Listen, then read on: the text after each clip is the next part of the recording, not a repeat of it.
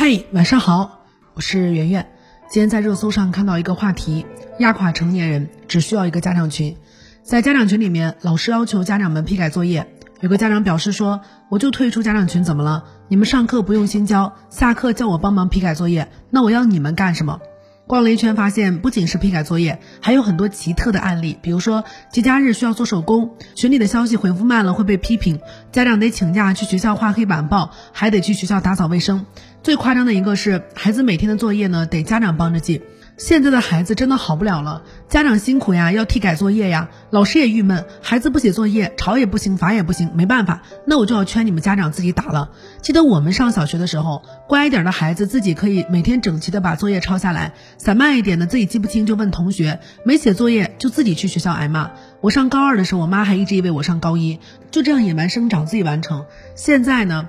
现在我妈跟我爸现在管我小侄女的学习，发现管一个比以前管三个还要累。现在你要配合老师做各种各样的事情，你自己就得成为孩子的监督人。在这样的监督之下，如果一个孩子写不完作业，都是家长被提醒，那么这样的孩子怎么独立？我们期待孩子独立，但是做了让他根本就没有办法独立的事情。好的教育呢，其实就是各司其职。老师也别老让家长去给孩子改作业了，你就是给孩子们教授知识并且保证学会的人。那么家长也别帮着孩子去记作业、写作业了，学生呢就是那个记作业、写作业的人。如果老师把该做的事给家长，那么其实会放大这个社会经济地位的差距带来的影响。高学历、高水平的家长，他带出来的孩子会更优秀，而低学历、自顾不暇的家长，真的会被压垮的，对孩子来说也不是好事儿。所以说，老师、家长、孩子，大家各司其职吧。如果家长跟老师之间，总是互相推诿，家长跟老师之间就已经争斗不堪了。那么其实受苦的是孩子，孩子在里面失去了自我成长的机会。现在老师也不愿意主动管一些事儿了，因为做的多了确实比较危险。比如之前有个新闻啊，一个女老师怀孕了，孩子们很好奇，老师呢就趁机的去科普相关的知识。有家长就把这事儿就举报了，说我女儿才九岁，是能听这些事儿的年纪吗？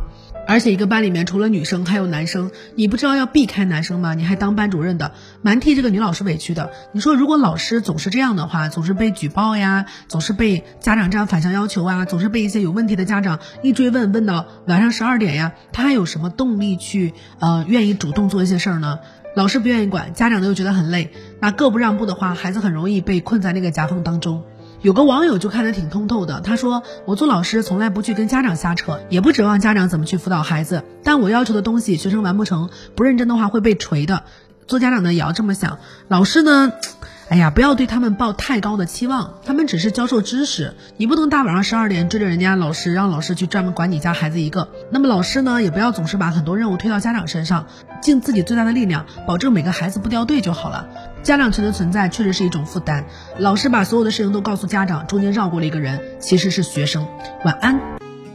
更多文章可以关注我们的公号“逆流而上”，流就是刘媛媛的刘。